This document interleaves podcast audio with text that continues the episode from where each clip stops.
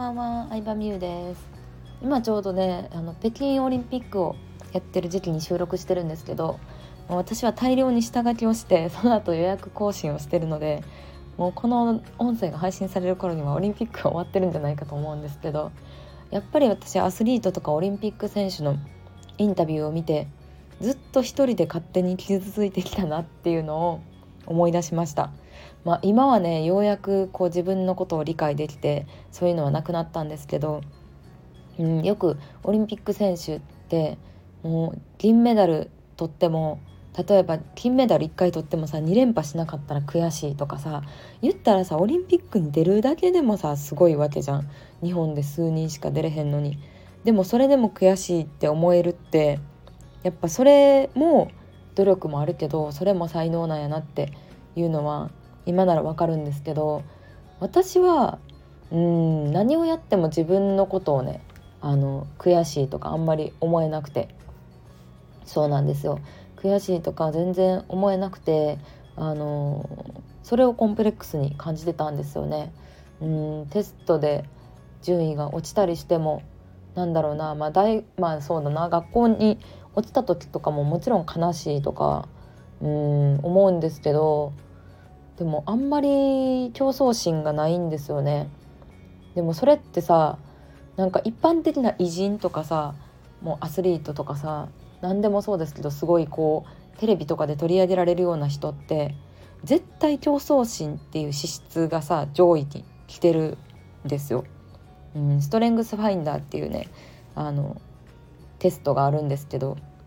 うん、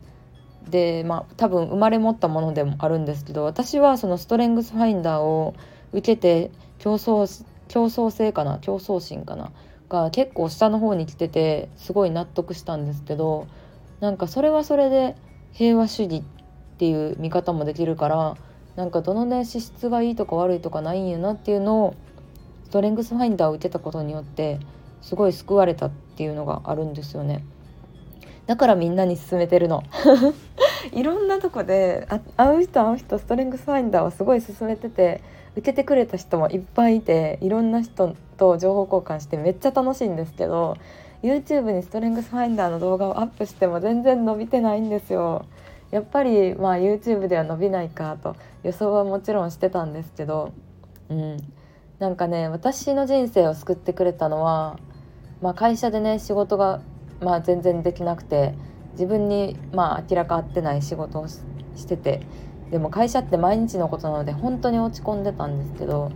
でもブログとか副業とかに出会ってうん自分にもできることに気づけてでそれからまあねブログをきっかけに仕事別の仕事自分で仕事をするっていうのを見つけてね34年経ってストレングスファインダーっていうのにちゃんと出会ったんですけどうんそれがまた私の人生のターニングポイントになりそうだなって今ワクワクしてますね。うんここからまたうん第2章が始まるのかなって思います。そうね本当にね12年前とかはもうこの感じでまあなんとなく現状維持でいけたらいいかっていう正直そういう思いでいたのも事実なんですけど今は割とあのなんだろうな。なんかもっと全然今までと違う新しいことをしたいなっていう気持ちでいっぱいで。ね。この音声配信されるのがいつか分かんないんですけど3月の、中旬から下旬ぐらいに新しい、えー、アカデミーアカデミーっていう名前になるのかもまだ決まってないんですけど一応コミュニティをね、えー、始めようと思ってます、まあ、そのコミュニティはもう本当に今までの私自身の経験とか出会ったお客さんとかもう全ての知識とか経験を総動員して、うん、作りたいなと思ってたもので楽しみですね。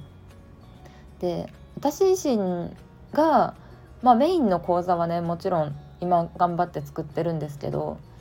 うん、私自身がなんかこれをやりましょうなんかこの通りにしましょうって答えを提示するんじゃなくって、うん、企業とかビジネスってさ本来自由やからうん学校とか会社はさ、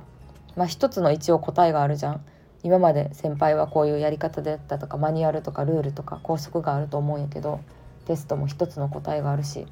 うん、でも答えがあるがゆえになんだろうな。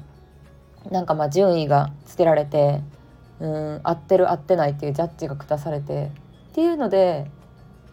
世界が嫌で、まあ、副業を始めたりとか別の別の世界で頑張ってみたいなって思ってる人が多いのに私もなんか答えを提示するような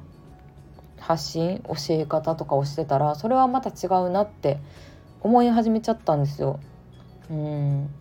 で、まあ、やっぱり、まあ、TBA というアカデミーをねこう TBA 前やってたアカデミーを辞める段階ではね次何するかは全く決めてなかったんですけどでもやっぱりコミュニティ運営一番楽しいし私自身の強みも活かせるなと思ったし人と人とをつなぐような場所にしたいなと思ってますね。うん、なんかこれをやりましょうって学校みたいに、うん、なんか学ぶんじゃなくって、まあ、参加してるみんながアウトプットしたりとかまあ、情報交換したりとか情報シェアしたりとかだからなんか情報シェアすることが楽しいと思う人に入ってきてほしいかな。うん、情報をなんか独り占めというか絶対人に教えたくないっていう人は向いてないと思うしうんなんか一つのやり方答えを知りたい人も向いてないと思うからなんかねそういううんやっぱり人と関わることでさあの自分の世界ってどんどん広がっていって、まあ、そっからなんか自分に合うものも見つけていけると思うからそういう場所をね提供したいなと思思ってますね。うん、そうそうそう。なのでなんかすごい楽しみだなって思います。うん。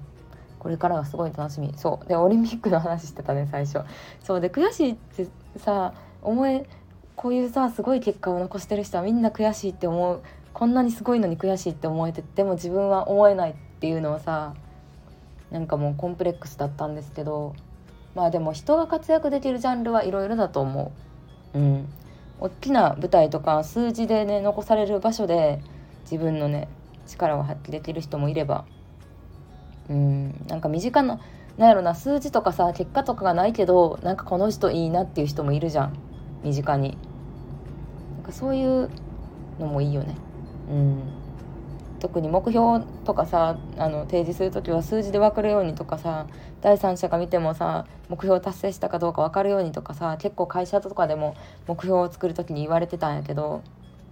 でも私事務の仕事してたからさ営業職とか製造の人と違って数字で測れる目標ってないんですよね正直。どうやって目標を考えたらいいんやろうなとか課長と一緒に悩んだりともしてたんですけどでもやっぱり事務としてなんかいいなとか仕事できるなっていう人ってさ結構その部署の人に好かれてるとか人気者タイプみたいな要素もあったりして、うん、一緒に働いてた子はねすごい部署のみんなからあの好かれてて頼りにされててっていうなんか数字では測れへんけどいいなって思う人だったりしたからねそういうそういうのもなんかそのコミュニティ新しいコミュニティの中では何だろうななんかうん本当にいろんな案があるんですけど表彰というか特別賞みたいな感じでそういう人たちも輝かせるような仕組みとかをシステムを作れたらなとは思ってますねなんとなく。うん、一番売り上げを上げた人が一番すごいだけじゃなくてまあ例えばうん一番なんか情報をシェアしてくれたとか一番イベントに参加してくれたとかでもいいし、うん、なんかいろんな人が輝けるうんそれを発掘するような場所でありたいなと思ってます。はいまあ、そんな感じで競争心がないからこそ私はそういうコミュニティをね、えーうん、作ろうって思えたと思うのでまあ、そういう自分の資質を誇りに思って頑張っていきたいなと思います。みんなの資質はねどんな感じだろうね。質ってさあれ油じゃないですよ。あの自分の性質のことですよ、うん、能力。能力なのであのストレングスファインダー受けてみてください。YouTube 私の YouTube に受け方解説してるので興味あれば是非であの見せ合いましょう。みんなのやつを知りたいので。はいじゃあ今日も聞いてくれてありがとうございました。バイバイ。